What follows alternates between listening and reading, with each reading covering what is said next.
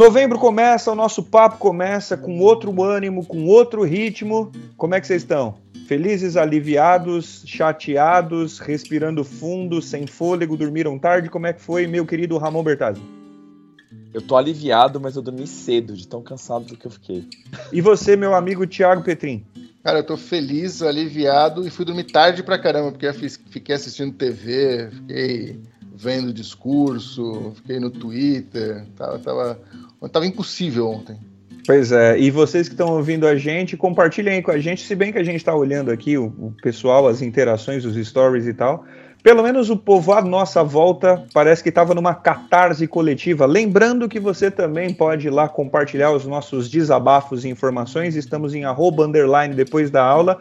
Nós estamos crescendo pelo menos o suficiente para que o nosso coração esteja aquecido, porque no momento desta gravação, um comentário foi curtido por nada menos que Luísa Erundina. E por mim a gente já pode zerar a vida. É. A missão, a missão foi cumprida. Mas vamos falar sério aqui, rapaziada. A gente estava claramente tenso. O Thiago teve que segurar o podcast nas costas porque a gente não estava em condições psicológicas.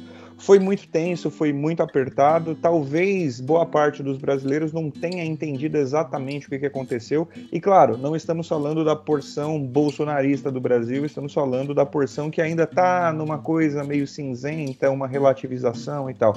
Mas hoje o papo é assim, bem de amigo mesmo. É uma coisa da gente conversar sobre impressões. A gente vai trazer pouquíssimas informações, embora haja informações de umas leituras críticas aqui.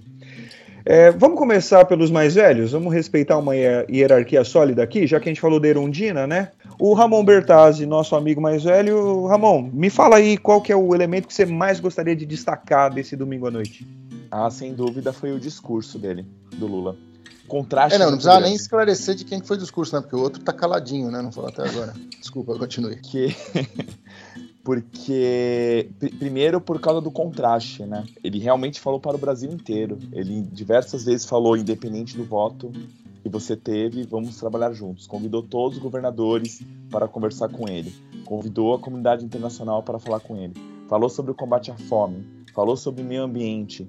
Falou sobre é, micro, pequeno, médio e grande empresário. Ele falou para a população brasileira.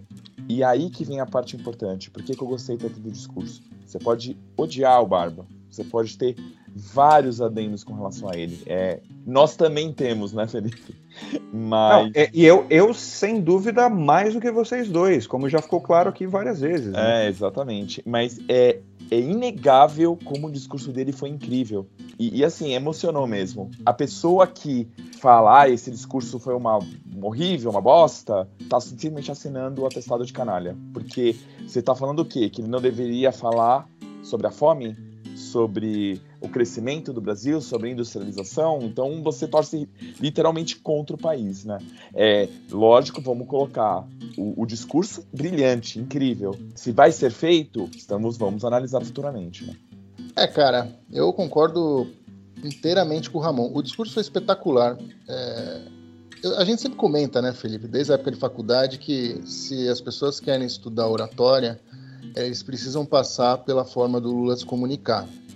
Mas ontem, principalmente no discurso lido, não no discurso do caminhão, é, não foi só sobre isso, sobre a forma como ele consegue trazer imagens para a cabeça das pessoas e as pessoas se veem nessas imagens, como por exemplo quando ele falava do farmácia popular, as pessoas não podem mais chegar em casa com a, com a receita na mão e deixar ela em cima do criado mudo e morrer e porque não conseguiu criar remédio. Essa imagem é um retrato de realidade que todo mundo que já passou dificuldade para comprar remédio consegue se identificar.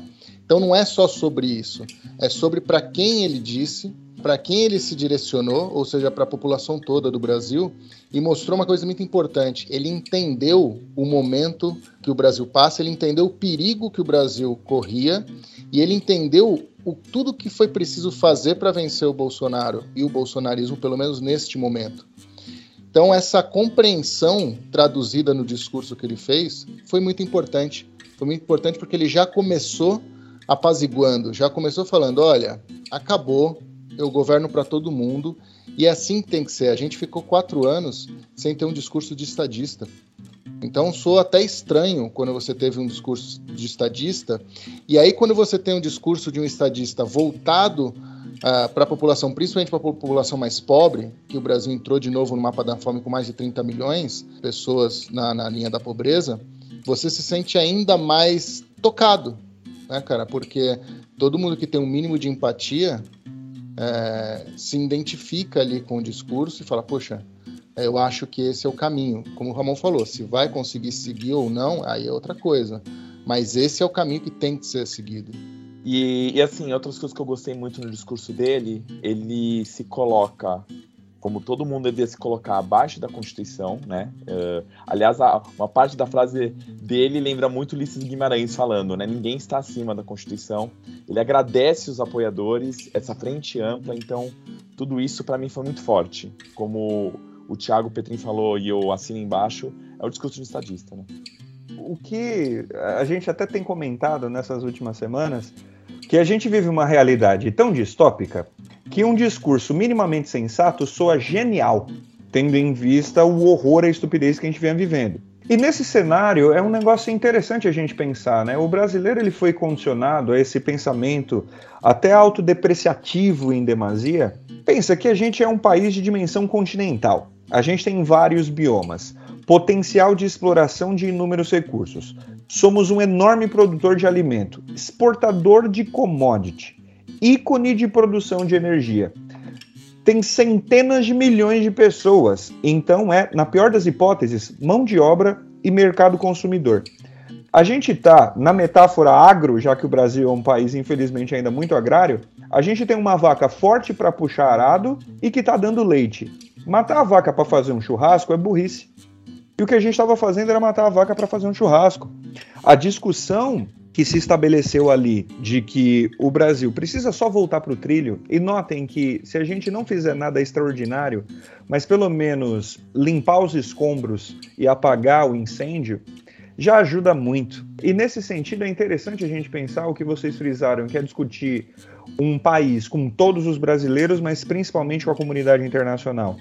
A comunidade internacional nos olha e às vezes a gente perde perspectiva porque está perto demais.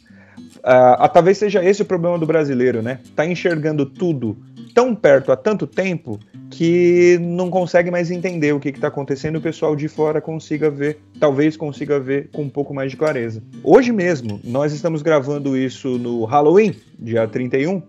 Eu estava conversando com a Cristiane Tavolaro, nossa física nuclear preferida, beijo para ela, e ela me recomendou uma leitura que está lá no nosso Twitter, deem uma olhadinha, que é uma matéria da revista FAPESP, que fala do desafio que é a contenção da mudança climática, e esse é um desafio sociopolítico, científico, tecnológico. São quatro eixos fundamentais. E notem que o Brasil tem tudo para ser protagonista nisso. Você saber conversar, a Noruega, por exemplo, já falou oi sumido, já mandou aquela mensagem no WhatsApp, aquele meme provocativo, mandou aquele foguinho no Instagram pro, pro Lula. Porque a Noruega era a, como é que eu vou dizer, a líder de um dinheiro que era doado, não era um empréstimo, era doado para que a gente investisse em contenção de desmatamento. Não tem por que a gente perder isso. A gente estava com a faca e o queijo na mão, jogou o queijo fora e enfiou a faca no olho. Esse foi o problema, né? O que as pessoas não estão entendendo da eleição do Lula, e talvez seja o que mais me incomode, eu estou tentando conversar com o povo devagarzinho, é que é, eu acho que eu sou o que se sente mais à vontade para falar isso. Embora eu não goste do Lula, não goste do PT, que eu nunca tenha desejado que o Lula fosse presidente de novo, graças a Deus que o Lula é presidente hoje, porque com mais quatro anos de Bolsonaro a gente simplesmente não ia conseguir reconstruir o país. Era muita destruição de uma vez só em todos os sentidos, em todos os aspectos. Para começar o econômico, porque as pessoas entendem o bolso, não sabem dar o devido valor à democracia, não sabem dar o devido valor à vida humana. Mas vamos falar de dinheiro então, como o Tiago, de novo, vamos elogiar o nosso colega aqui. Como o Thiago deixou muito claro no boletim de economia que ele fez, vamos pensar só em dinheiro e vamos ver o que acontece. O Lula prometeu no discurso dele a criação de um ministério dos povos originais. Tem gente torcendo o nariz, né? Sabe o que significa isso, meu amigo? Significa a Europa comprando carne do Brasil. porque vai ter um órgão gerido por indígenas que vai garantir que os terrenos demarcados que são áreas de preservação ambiental, serão respeitados por força de lei. Aí quando vem aquele monte de alemão querendo fazer Oktoberfest e ele quer fazer um churrasco, ele vai comprar carne brasileira. Que se dane o índio, se é isso que você pensa, então pense no dinheiro que você vai lucrar. É isso, cara. O Brasil não resistiria a mais quatro anos de Bolsonaro. Assim, não é que o Brasil ia acabar, mas não ia resistir a ponto de, vamos dizer assim, a gente conseguir voltar no estágio em que estamos. Teria outro caminho, não sei qual seria.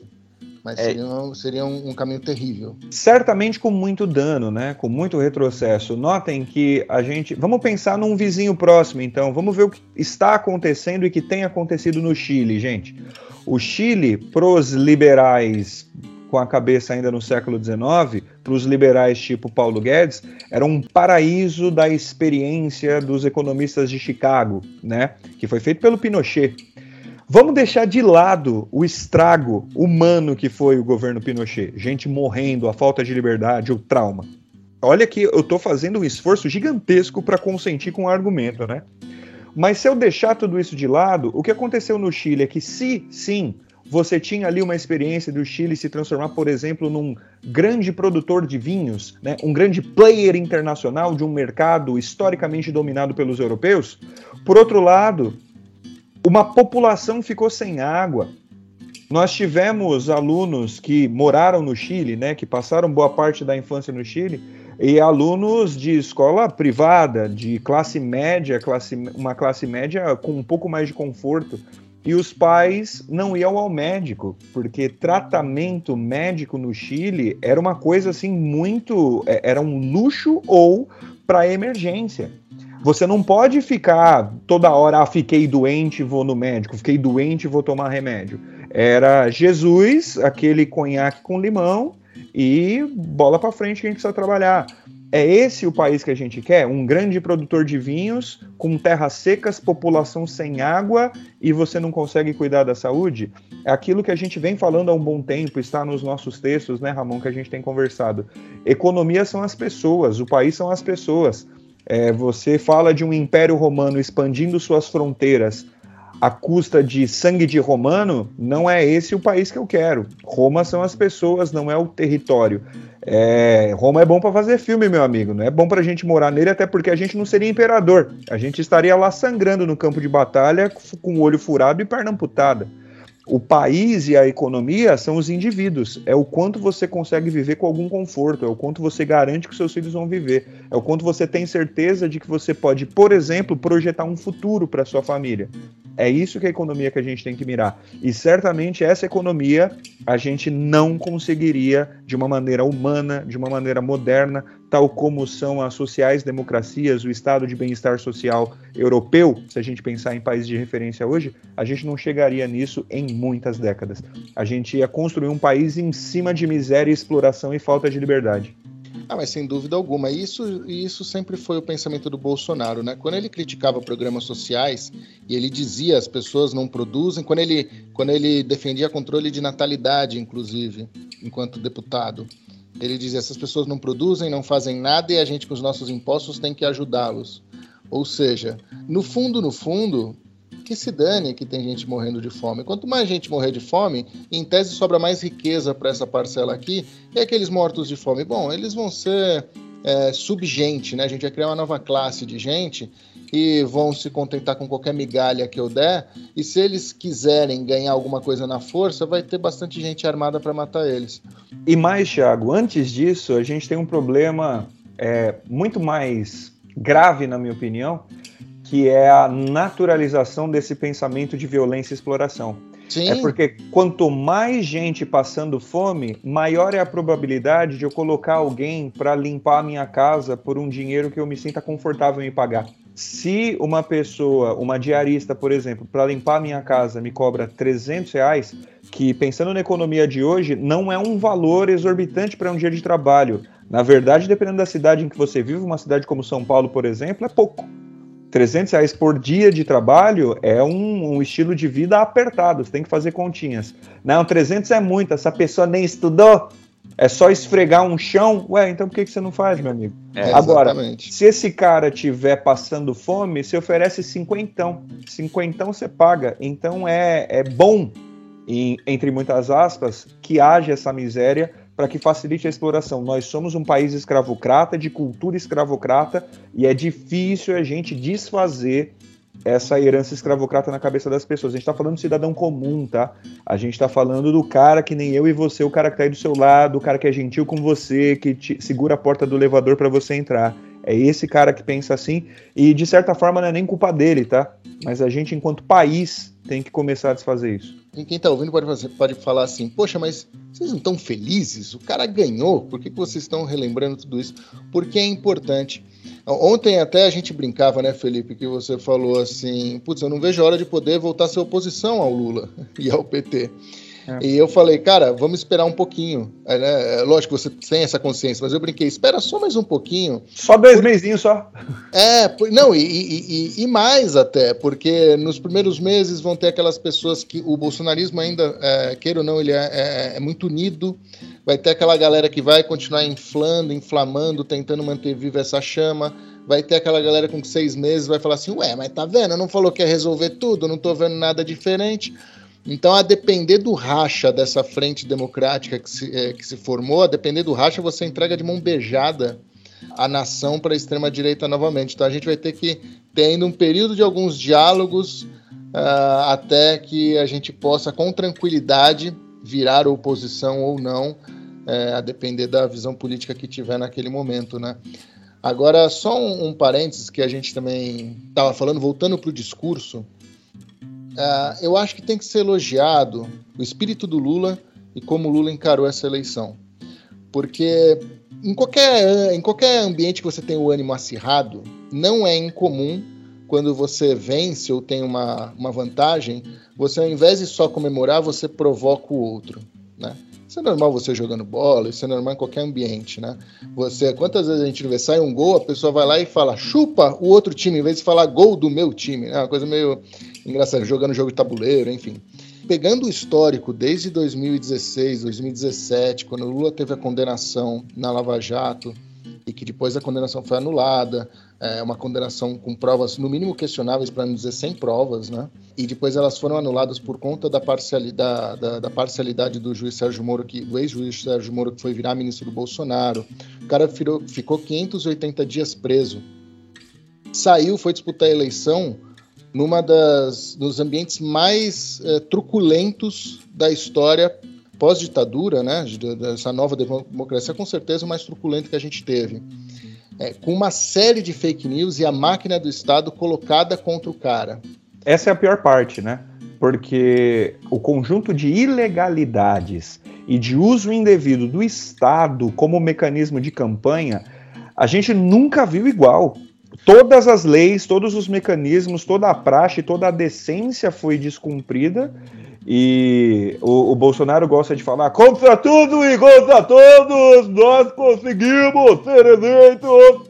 E o, o Lula, na verdade, foi isso, né? Contra Eu- absolutamente todas as forças antidemocráticas, ainda conseguiu ser eleito por um pouquinho. Exato, eu até- eu até vou voltar a esse ponto depois, porque é importante a gente falar, inclusive, sobre verba de campanha. É, mas então é isso. E nesse, nessa ocasião, o cara, quando teve preso, é, um pouco antes de ser preso, viu a, a, a mulher morrer, o neto morrer, não podendo é, mal ir no, no- no enterro do irmão que morreu também. O cara sai da cadeia, é, é chamado de abortista e tudo mais, né? O, o Bolsonaro cita a ex-mulher do Lula, né, o- a, a, a mulher que a mulher que morreu, né, a dona Marisa, é, cita no debate provocando ele. Quando ele vence, seria muito normal direcionar o discurso um pouco para quem perdeu. E ele não fez isso em nenhum momento. Em nenhum momento. Isso é de uma grandeza que eu acho que é difícil de a gente, eu, por exemplo, não sei se eu teria, sabe? É, então é, é- é de. é- é- o cara fala, ah, mas é macaco velho. Mas é humano também, né? Ah, sim. Não, mas é que, ah, como diria Gabriel Garcia Marques, a velhice é o preço que a vida cobra para nos dar sabedoria. É, talvez na idade dele a gente seja um pouquinho, porque eu já tava, Ô, Thiago, eu no debate ali, que você assistiu de perto, eu já tava rolando com o Bolsonaro no chão, mano. É. É, então eu, eu, acho que é de, é de ressaltar, porque assim, é quem fala, ah, ele veio para se vingar e tudo mais, é, ele veio para radicalizar. Cara, muito pelo contrário, pelo menos até o momento, né? Eu acho muito difícil que isso mude, mas até o momento eu acho que é de, de, de se elogiar. Vamos to tocar o barco então? Vamos falar de algumas coisas mais informativas e críticas a partir do que você falou, né? Da articulação, como é que vai ser. Acho que é seguro a gente dizer que o Jair tá ficando sozinho. Ficaram lá os, os doentes, e notem que quando eu falo doente, eu não estou sendo pejorativo. Na verdade, eu estou tentando até ser empático. Porque eu estou tentando vincular isso a uma doença e não uma completa absoluta falta de caráter apenas. Neste momento em que gravamos, existe uma decisão judicial para que a Polícia Rodoviária Federal criminosa e golpista informe quais serão as ações para cessarem essas interrupções nas rodovias brasileiras. Então ele ficou cantando golpe, cantando golpe, cantando golpe. Os fanáticos estão lá tentando golpe. Mas quem poderia sustentar de verdade tá caladinho. Isso para não dizer que já pulou do barco, né? Então a gente tem o Luciano Bivar, um dos líderes ali do União Brasil, o maior partido hoje, maior em tamanho mesmo, tá? O que acaba se refletindo também em influência. Daqui a pouco a gente fala mais, inclusive, desse partido. E já falou: não, pô, a gente tá aqui para negociar, a gente quer o bem do Brasil, né? Arthur Lira, que seria ali o, o para o povo que, que gosta de videogame, né? Seria o tanker do bolsonarismo, né? Manda em mim que eu aguento, que eu tanco qualquer coisa. O Arthur Lira já falou: não, ó, parabéns pro presidente eleito, é isso aí, tamo junto, toca o barco. Não sobrou ninguém da política, não sobrou nenhum líder do lado do Jair, por isso que ele tá quietinho, né? Para quem tá perguntando agora, é só medo de ser preso? É só tristeza? Não, não é só isso, gente. Se ele falar em voz alta, vão pra rua e morram por mim, é cadeia imediatamente. Se ele falar, não, eu perdi a eleição e é isso, vida que segue, ele desarticula o golpe que algumas pessoas querem dar no nome dele. Então ele vai ficar calado, vendo se alguém está disposto a morrer por ele, e ele vai esperar até a hora que der. É isso. Na pior das hipóteses, claro, na pior das hipóteses, pensando em Jair, ele foge do país, mas destrói a economia com desabastecimento antes. É bem isso. É um covarde, né, cara? É um covarde é, e nem para tentar salvar os seus, né? Falar, oh, gente, melhor não e tal. Ele quer que as pessoas tentem o extremo. Morram por ele. Morram por ele, exatamente. É, ele é um psicopata, né? Então eu espero que haja pressões suficientes para que ele é, venha público falar e admitir a derrota, né? Porque a, a, a, os, os, poderes se articularam muito bem para reconhecer a vitória nas urnas, independentemente de quem ganhasse. Então, Arthur Lira já foi falar, Alexandre de Moraes falou logo em seguida, o Pacheco, presidente do Senado, falou logo em seguida, líderes mundiais começaram a mandar mensagens. Isso tudo isolou o Bolsonaro. Aquela pataquada da, das, das rádios, né, das inserções, que chegaram até dias, a poucos dias da eleição, né, é, cogitaram, ah, vamos tentar adiar as, as eleições. Isso pegou muito mal, inclusive internamente. Cara, você está tentando dar golpe com inserção em rádio, com uma consultoria fajuta de uma empresa que presta consultoria também para a Van. Peraí, cara, tudo tem limite. E ele já ficou um pouco isolado ali. Com a, com a vitória do Lula, cara, o Monte o Centrão é poder. O Centrão vai ser situação sempre. Então ele foi abandonado rapidamente. Até porque, e a gente sabe disso, ele nunca teve força como personagem mesmo. Tirando para os bolsonaristas, para as pessoas que o seguem, politicamente ele nunca foi uma pessoa forte. Ele foi forte quando tem a caneta na mão. Agora que não tem mais a caneta, ele vai ser figurativo até o final do ano, as pessoas abandonaram rapidamente, né? E ele tá vendo apenas se o caos se instala para, bom, se der alguma coisa, deu. Se não, eu entrego o país ainda pior pro, pro próximo e aí eu já começo tentando uma, uma oposição um pouco a, a, com, com mais engajamento do meu, do meu povo, né, do meu público. É, e nisso é importante sempre frisar, né? Você que está ouvindo a gente agora, se bem que eu imagino que você que ouviu a gente até agora já tem esclarecimento e paciência de ouvir os nossos argumentos, mas se você não entendeu com todas essas informações, supondo que você já as tenha, que Bolsonaro era pior que qualquer outra opção, é, amigo, o que te falta não é inteligência. E aí é um problema mais sério. E outra coisa importante a ser frisada é que não fosse Lula o opositor e era Jair.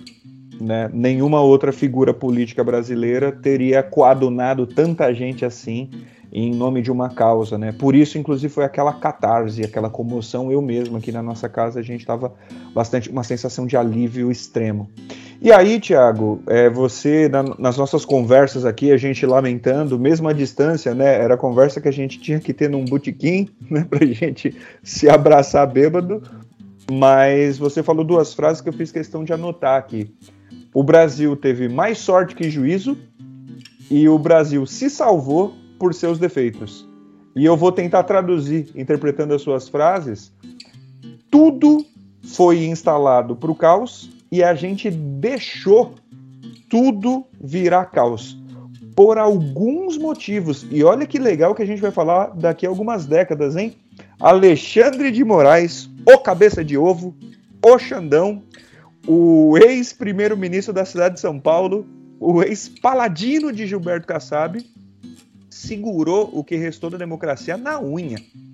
E a parte de que os defeitos do Brasil sustentaram a democracia brasileira é porque quem nos salvou foram os pobres. Essa é a verdade. A pobreza falou alto, porque o pobre sabe o que é uma vida desgraçada, ele sabe que ele vira bucha de canhão primeiro. Quando ele percebeu que ele ia virar serragem, que ele ia virar adubo, ele falou: preciso me defender. Então, nós, esclarecidos, intelectuais, universitários, classe média, nós é que traímos o nosso povo. E o nosso pobre, principalmente o nosso povo nordestino, nos salvou dessa tragédia. É isso, cara. É exatamente isso. Muito mais sorte do que juízo, porque além do Alexandre de Moraes, o Alexandre de Moraes ser o presidente do TSE é um acaso, uma formalidade, porque a cada dois anos muda. Chegou na hora do Alexandre, do Xandão, em setembro. Se fosse o Faquin, ele não teria força para segurar a máquina bolsonarista e nem o traquejo político que o Alexandre Moraes teve, por já ter sido secretário de segurança. Então ele tem um trânsito político muito. É, na verdade. Maior. Na verdade, ele foi secretário de tudo, né? Ele começou como secretário de transportes, aí foi de segurança, aí segurança virou transporte. Pra vocês terem uma ideia, se você não é da cidade de São Paulo, são Paulo sempre teve, desde o começo da década de 90, um telefone para você falar de ônibus. E era para isso mesmo. Então tem um problema na linha de ônibus, ônibus atrasado, tem uma greve, um ônibus quebrou, teve um acidente e tal. Hoje, esse número é o número da ouvidoria do município. Ou seja, tudo que você tiver que falar com a prefeitura foi para a Secretaria de Transportes. E quem mandava era o Xandão. Era o, famoso 156. 156. E tem um cidadão, eu não quero falar o nome dele, é, eu também não quero usar adjetivos. Então, leiam a legenda aqui, hein? O adjetivo de um tal cidadão, que hoje é político, e ele usa, né? Depois da legenda do partido, ele usa um 56. Porque aquilo ali, amigo, foi escada para muito político de carreira. Aliás, projeto de Giba Kassab. Não esqueçam dele, ele está encostadinho no Tarcísio. E se vocês me permitirem, eu já quero puxar o Giba para a história. Porque o Giba, que encostou no Tarcísio, o último bastião da esperança bolsonarista, né? Porque ele ia conquistar o espaço de São Paulo, o maior colégio eleitoral, o maior estado, o mais rico e tal. E o Tarcísio já falou: não, a gente conversa com o Lula, não tem problema não. Porque o Tarcísio, apesar de todos os pesares, não é um, um, bolsonarista de testa de ferro, né? Ele é um cara que já trabalhou ali com a Dilma. Exato, já trabalhou com a Dilma e, e certamente ele Certamente não, não sei, né? Não sei o que passa na cabeça dele. Mas eu acho que ele vai tomar um pouco mais de jeito e vai. Ele surfou na onda, e eu acho que ele vai saber surfar na onda do Lula também sem maiores, sem maiores dificuldades. Mas só, mas só complementando, e o, e o Kassab vai ser importante nessa, nessa articulação, viu? O Kassab vai ser muito importante nessa articulação, aproximação com o Lula e PT. Até o Reinaldo Azevedo brincou, falou: eu, eu antevejo uma foto com o Tarcísio no meio, Lula de um lado e Kassab do outro. Meu, o Kassab, ele é. Eu, eu não assisti Game of Thrones, mas a minha irmã ama os livros. Tem um anão lá que é o demônio. Eu não sei o nome. Alguém assistiu Game of Thrones? Depois vocês me lembram o nome aí. O anão é tipo um gênio do mal, assim. Gente, é, a gente tem esse cara, o Kassab, com aquela cara de mamão macho dele, aquela cara de tiozinho bobo. O Kassab é uma víbora. É o, é o Tyron Lannister. Isso, é isso aí. Então, só que assim, ah, sei lá, eu, eu acho o, o esse personagem muito importante pra história. Ele, é, é, ele manipula, mas ele não tem a, a malícia do Kassab, não. Depois, quando você assistiu Game of Thrones, você vai falar, não, tadinho do, do anão, tadinho Não, dele. mas pera lá, você acha que o Kassab é uma personagem mais, mais complexa do que a da ficção? Não, é que eu acho que da ficção ainda tem, no fundo, um, um motivo social por trás. Ah, tá. Ele não é um Entendeu? safado puro. Não, não é. Exato. Entendi, entendi, tá certo. Desculpa. O- Não, o- o- mas, mas vou, o- só complementando o, o para não perder o, para não ficar o fio solto, a, a sorte do Alexandre de Moraes, mas não para ali. Porque a gente tem que voltar um pouco na história e a gente tem que ter tido a sorte de ter existido Operação Vaza Jato, foi fundamental, e o tiro no pé que foi a Operação Spoofing. Porque a Vaza Jato trouxe aquela série de diálogos da Operação Lava Jato, que mostrava a articulação do Moro com o Dallagnol e tudo mais, só que não davam muita trela. O Sérgio Moro, então ministro, falou: não, vamos fazer uma operação para pegar os hackers. Pegou os hackers, pegou todo o material e falou: vamos destruir as provas. Aí o, o STF falou: não, não, não, não, não, não se destrói provas, vamos analisar. E aí caiu na mão dos advogados, que aí conseguiram anular os processos. O Lula conseguiu ser candidato e o Sérgio Moro conseguiu ser, de certa forma, desmascarado. Isso também foi sorte. Foi sorte, É. porque a gente não imaginava que o cara seria burro. E os defeitos, além da brutal desigualdade, esse que sebastianista que a gente tem salvou a gente também. Ah, sim. Porque, queira ou não, é, qualquer outro adversário seria esmagado. Hum. Não fosse o Lula, qualquer outro seria esmagado. E aí, o que a gente já comentou, né, Felipe? Lá atrás, em várias oportunidades, a, a Lava Jato, toda essa, essa guerra contra a política, esse- essa caça ao Lula de forma desenfreada, vai fazer com que esse cara fique maior do que ele era quando ele deixou a presidência com 87% de aprovação O que é um problema também, né? o que é um problema. E, e isso aconteceu. Ele agora pode acontecer um governo desastroso, mas hoje, aqui, 31 de outubro de 2022, ele é maior do que quando ele deixou a, a presidência. É uma coisa absurda o que o cara fez. É. Então, é, as mazelas da sociedade fizeram com que o Brasil se salvasse. Isso mostra o buraco que a gente está. E se salvou por menos de 2%. Foi 50,9% a 49,1%. E, cara, é muito pouco. Eu tava fazendo as contas, se o Sudeste tivesse tido 1% a mais pro Bolsonaro e o Lula tivesse tido 1% a menos no Nordeste, a contagem ia ser voto a voto, ia dar diferença de 200 mil votos. Então foi muito pouco. E olha quanta coisa teve que acontecer, quantas pessoas tiveram que se unir de bolos a Meirelles para a gente de- derrubar a máquina pública. E aí, para voltar naquilo que eu ia comentar com você da, da- da- da- do dinheiro que rolou, né?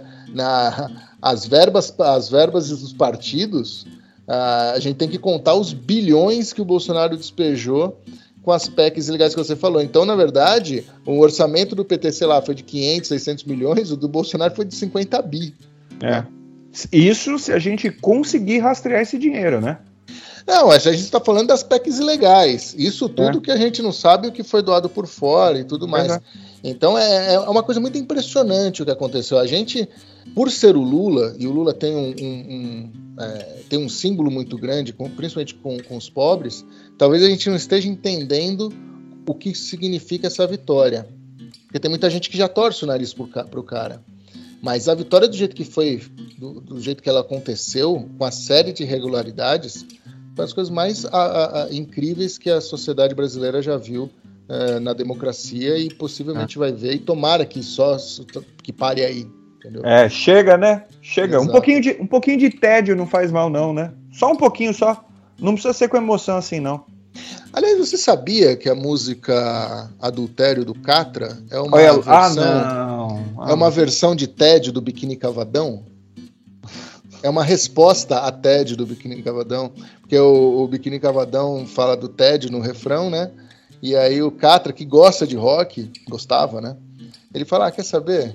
É TED uma ova, olha só o que eu faço. Vai rolar o adultério, pá, para, para, para. Mas é a mesma, é o mesmo ritmo, é a mesma melodia, na verdade é uma resposta à música do Biquíni Cavadão Tédio. E o Thiago novamente enriquecendo, abrilhantando, trazendo esse traço erudito aqui, né, para o nosso podcast, que a gente vem falando de assuntos assim de pouca importância e de repente tem essa alta cultura. Desculpa, mas eu tentei segurar. Mas veja, é, é, muito interessante isso. Muito interessante. Você pega. Como é que é? Literatura comparada? Falei, não, não é literatura comparada. É, literatura comparada. Intertextualidade.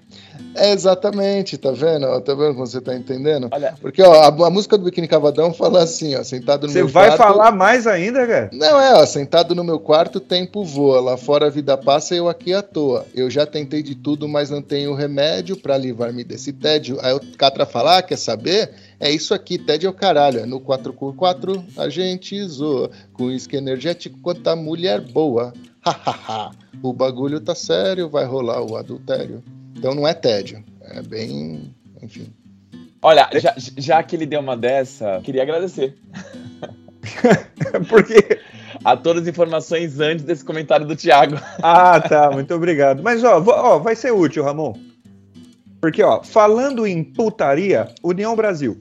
Boa ponte. Boa, boa ponte. ponte. Então vamos lá. Os partidos, como é que ficaram com os executivos? No futuro a gente volta a falar do legislativo, como é que se compôs, porque o Thiago, inclusive, naquele boletim, reforçando de novo, né? Se você não escutou, ele falou do resultado para as eleições do legislativo, quais são os prognósticos, assim por diante. A gente tem dois vencedores, por assim dizer, né? União Brasil ficou com grandes colégios eleitorais então ele está com Amazonas, Rondônia, Mato Grosso e Goiás. Mas é importante frisar também que Acre e Roraima, que são do Progressistas, lembrando que Progressistas é o PP, ok? É o PP de Arthur Lira. Tudo indica que nos próximos meses, no próximo ano, vão virar tudo a mesma coisa também, tá? Se você não se lembra, a União Brasil é a fusão do PSL, que era um partido nanico e ficou gigante com o bolsonarismo, e o DEM, que é aquele partido antigo, né, que vem mudando de, de carcaça, vem trocando de pele, que era o partido da ditadura. Então, todos esses três vão virar uma amálgama muito grande. E o Lira tem muito a se preocupar com isso, né, Tiago? Porque o Lira é do Progressistas do PP, então essa fusão para ele pode deixá-lo ali frágil. Como é que a gente interpreta isso? Cara, depende, depende como, de como a fusão for feita e se acontecer de fato. Talvez não aconteça mais porque o Bolsonaro não, não foi eleito. O, o Lira ele estava com medo danado, porque o PL, com quase 100 deputados na Câmara, é, a gente sei que ainda está falando dos governadores, mas é importante falar por que, que essa fusão foi debatida. Uh, ele está com medo de perder a presidência da Câmara, e perdendo a presidência da Câmara, o Bolsonaro certamente ia se vingar dele. Uh, então a, a, fusão com, o, com a União Brasil tornaria esse partidão aí com mais parlamentares, né? Seria o maior da Câmara com mais parlamentares do que o PL. Agora, eu não sei se vai acontecer a fusão. Eu acho difícil uma fusão acontecer e o Lira não, não, não continuar mandando em alguma coisa, senão ele mela a, a fusão, é. né? no meu ponto de vista. Senão eu não ia dar de graça. Assim, se ele tem, é, hoje, queira ou não, ele tem um orçamento secreto na mão e ele tem um partido que tem a terceira maior bancada, a quarta maior bancada do Congresso, né? O PT ficou com quatro governos no Nordeste, né? Rio Grande do Norte, Ceará, Piauí e Bahia. É, vamos, sei lá, é irresponsável dizer que nós tivemos dois grandes perdedores, pensando talvez na história dos partidos. O MDB ficou com três estados apenas, e um desses estados inclui o Distrito Federal e o PSDB. E olha que PSDB fez de tudo para não ganhar nem o Rio Grande do Sul, né? E isso teve até um comentáriozinho venenoso do abominável Aécio das Neves. Ele disse que o PSDB SA foi uma empresa que acabou falindo, claramente fazendo alusão a esse debruçar sobre João Dória, né? E esse movimento outsider na onda Donald Trump que o PSDB fez. A questão é, qual que é o caminho do PSDB agora? Porque eles se juntaram com o MDB ali, né? Mara Gabrilli com Simone Tebet para eleição presidencial, mas nos estados ficou uma coisa meio acéfala, esquisita. No estado de São Paulo, eles foram lá com o Tarcísio de Freitas, vão voltar pro Écio Neves. A Écio Neves é uma pessoa não grata em muitos lugares onde ele pisa já, né? Até no próprio PSDB. É, então, o PSDB, é, ele continua com três estados, mas a diferença é que ele perdeu São Paulo, né? Então, isso significa muito só a população, né, cara? É 22% do eleitorado. Então, o PSDB vai comandar muito menos gente, muito menos pessoas. Comandar não, né? Mas trabalhar para muito menos pessoas, né? Vamos dizer assim. É uma vitrine menor, né? É uma vitrine menor, mas assim, é, além de tudo isso, a fratura, como você disse bem, a fratura que, que foi causada nessa eleição, nesse pleito eleitoral no PSDB, me parece irreversível, cara. A, o PSDB diminuiu de tamanho, diminuiu de relevância, de relevância, sabe? E de e não tem mais identidade alguma, né? Então acho muito difícil que o partido continue é, sem nenhuma fusão, continue um partido grande. A tendência para mim é, é, é, ir se apequenando até o ponto de acabar se não tentar nenhuma fusão. O MDB pode ser uma, uma saída, tem conversas é, sobre isso, mas o MDB também é um partido que é quase que uma federação, né, cara? O MDB pensa muito diferente nas regiões do Brasil, então fazer uma fusão não é tão simples assim, né? É, a costela voltaria para a pessoa? Pode ser que sim, mas eu acho difícil, passados 40 anos, que isso aconteça, de 30 anos, né? Que isso aconteça de forma tranquila. É, é, é interessante. Ah, só pra, só pra, desculpa, Ramon, só para explicar, o, o, PSDB saiu de uma ala do MDB, né? Por isso que eu é. comentei da costela. É interessante tudo isso que vocês comentaram, porque assim, quando a gente analisa os gráficos de 2018, do resultado de 2018 e do resultado de 2022, não houve tantas diferenças. Por exemplo, o PT ganhou nos mesmos estados. Uhum. Não só está com o mesmo número de estados, são os mesmos estados que, que tinha ganhado em 2018. O MDB caiu, não, manteve também os, a mesma quantidade, o, o PSDB manteve a mesma quantidade também, só que é, é interessante que mesmo mantendo a mesma quantidade, parece que o PSDB fez o possível para não conseguir nada, né? É. O outro lado, o outro lado fracassou miseravelmente, né? É, no Rio Grande do Sul, é, eu de verdade nesse momento eu tenho muita pena do povo gaúcho e o que aconteceu com eles no segundo turno. Porque Eduardo Leite foi um cara que fez de tudo para ser odiado por todo mundo. E a alternativa era um, uma personagem de desenho animado, Nick Solenizoni. Gente, se vocês não viram os debates no Rio Grande do Sul, foi uma das coisas mais patéticas que eu já vi na vida. Parece sketch, assim, de programa de humor escrachado. Qual que é o teu tua proposta? A minha proposta é melhor que a tua. Mas qual que é? É melhor, é muito melhor. Foi surreal. Foi surreal. Eu acho que foi, talvez tenha sido a pior escolha do, do Bolsonaro. Olha, que assim, não tô querendo ver bom senso no Bolsonaro, mas foi a pior escolha do Bolsonaro para tentar ganhar um estado, viu? É, foi o Onyx é. Lorenzoni lá. E certamente tinha mais gente, né? Até se você pensar em vozes reacionárias, né? Muito gaúcho reaça entrava de boa ali no, com o crachazinho Bolsonaro. Aliás, não precisava nem ser gaúcho, ele meteu o Tarcísio para São Paulo. E ganhou. É, pois é, gente, o, o Tarcísio, é, ele nunca na vida dele, nunca na vida dele vai pronunciar a palavra bolacha. Eu posso fazer um bolão com vocês. Em algum momento ele vai meter um biscoito aí nos próximos quatro anos. Senzão, hein? Eu acho que tá. Pois é. Eu acho que Tarcísio mostra bem o, o perigo que a gente ainda corre, por isso que a gente tem que ficar atento.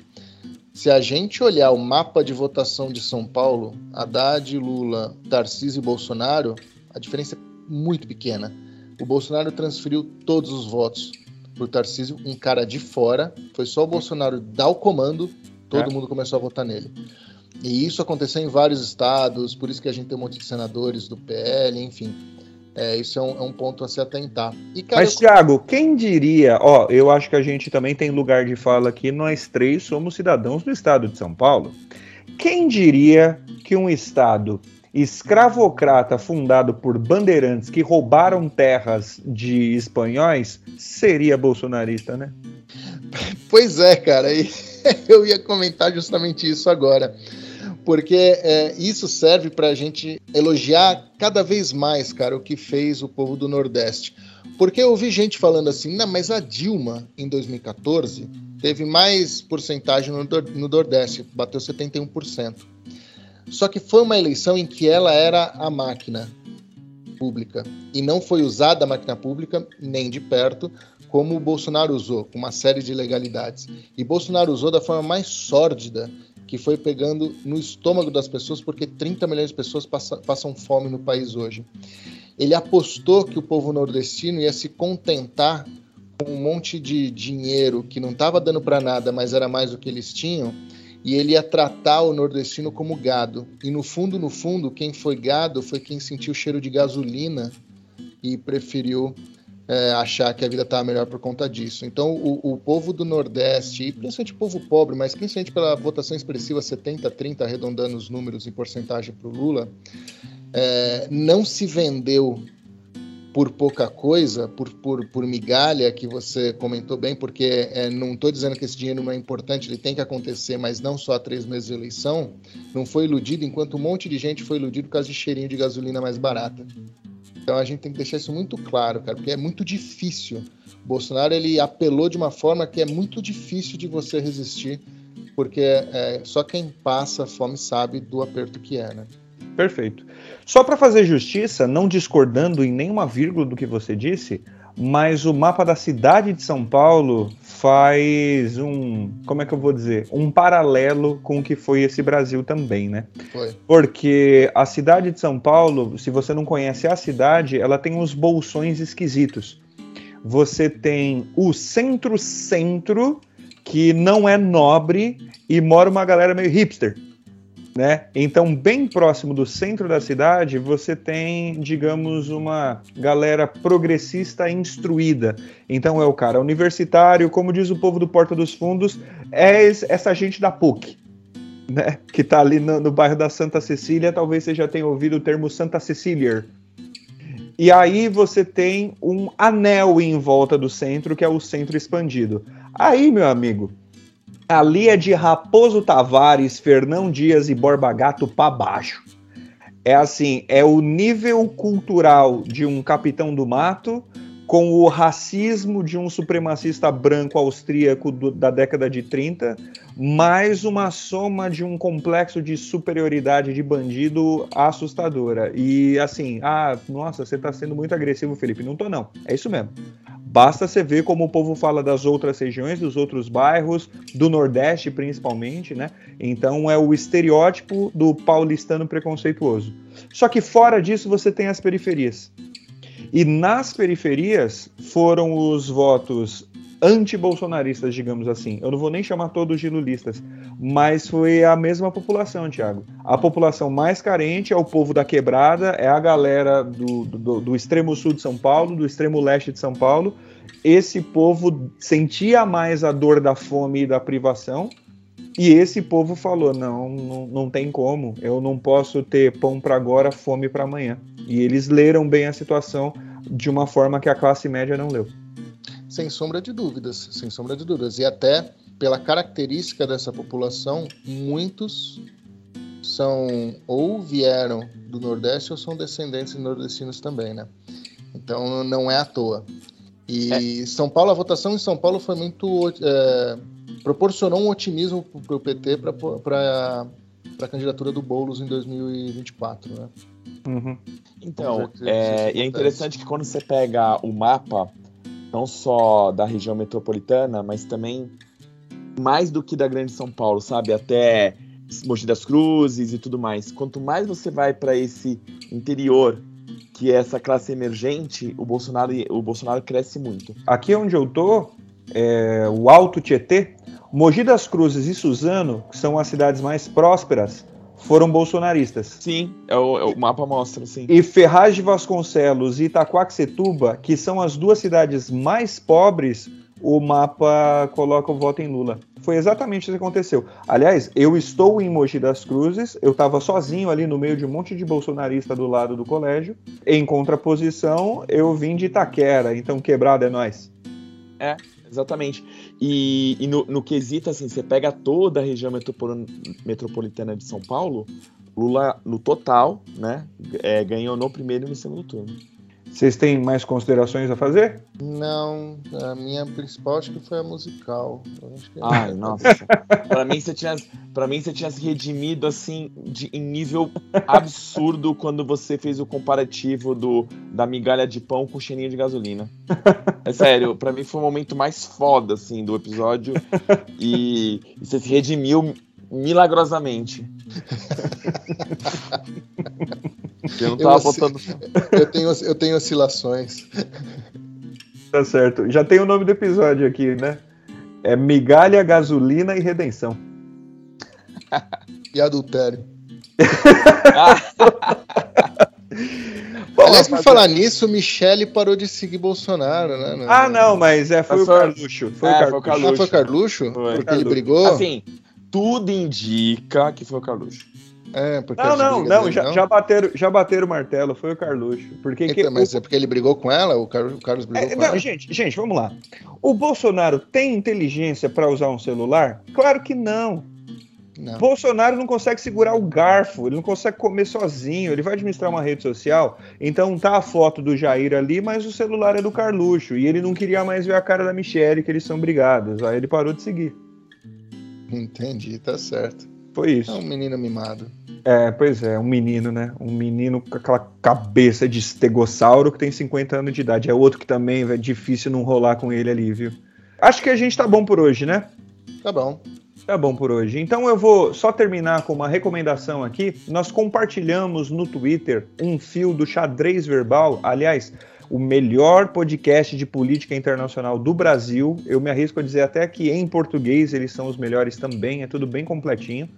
O Xadrez Verbal acabou de fazer um fio nesse dia também, 31 de outubro, sobre 10 pontos fundamentais para a política externa brasileira a partir do ano que vem. Ali tem tudo, gente laços, economia, guerra, BRICS, China, Rússia, Paraguai. Paraguai é importantíssimo para a gente. Reestruturação das relações Mercosul, a guerra da Ucrânia, né? Para onde a gente leva isso? África. A gente passou quatro anos sem falar da África. Meu Deus, a África é um parceiro importantíssimo. A gente tem gente falando português ali do outro lado do Atlântico. São países emergentes como os nossos, países ainda exportadores de commodities e tal. Então ali é um texto relativamente curto, são alguns poucos minutos de leitura, extremamente didático. Vale muito mais a pena vocês darem uma olhadinha lá no nosso Twitter ou vai direto na página do Xadrez Herbal, no Instagram do Xadrez Herbal e dá uma lida ali porque é bastante didático, bastante esclarecedor. Lembrando que nós estamos em arroba underline depois da aula. Ali vocês têm contato com tudo isso que a gente vem compartilhando, podem conversar com a gente.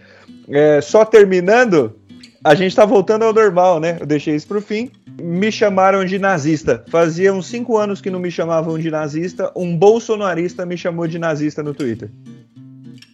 É, então provavelmente ele acha que você votou no Bolsonaro também. Pois é, né? Foi o que eu falei para ele. Eu falei, você sabe que os nazistas brasileiros votam no Bolsonaro, né? E aí eu tenho que mandar um agradecimento pro Lucas. Sabe por quê?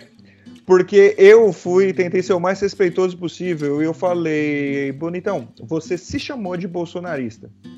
Eu não consigo continuar o diálogo com você de maneira respeitosa. Então sugiro que a gente pare. Aí o cara foi pro nazismo, eu tava no meu limite.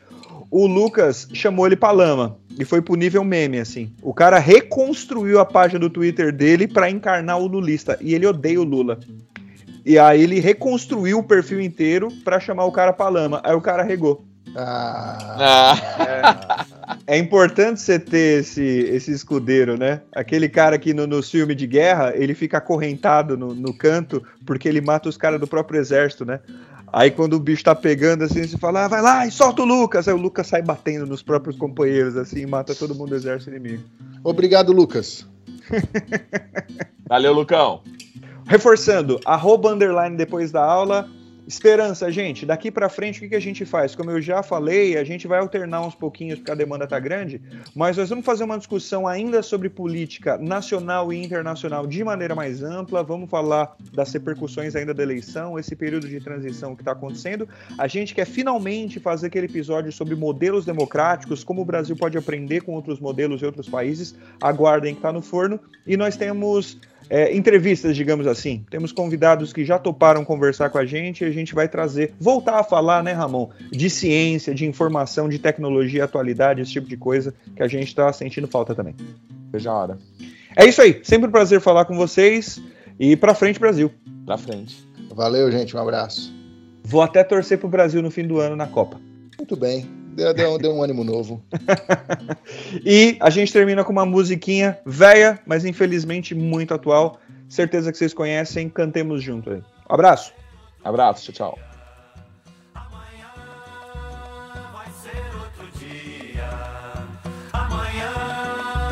vai ser outro dia. Hoje você é quem manda, falou, tá falado, não discussão, não. A minha gente hoje anda falando de lado e olhando pro chão. Viu você que inventou esse estado, inventou de inventar toda a escuridão. Você que inventou o pecado, esqueceu-se de inventar o perdão. Apesar de você amanhã há de ser outro dia. Eu pergunto a você onde vai se esconder da enorme euforia. Como vai proibir quando o galo insistir em cantar? Água nova sem parar. Quando chegar o momento, esse meu sofrimento, vou cobrar com juros, juro.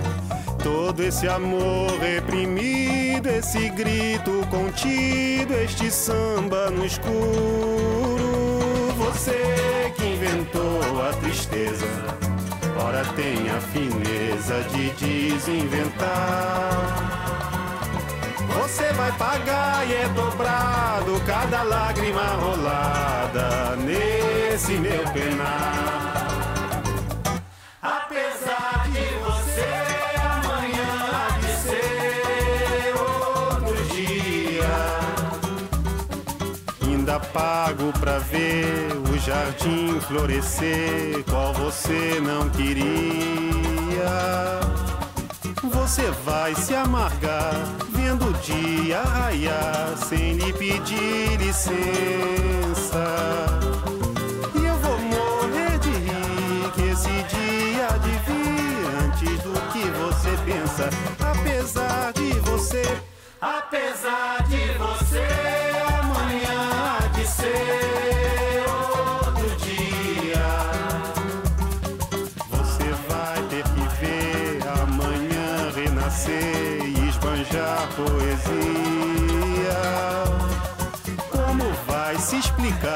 vendo o céu clarear? De repente, impunemente, como vai abafar nosso coro a cantar na sua frente? Apesar de você, apesar de você, amanhã há de ser você vai se dar mal, etc e tal. Laraiá, laraiá, laraiá, laraiá.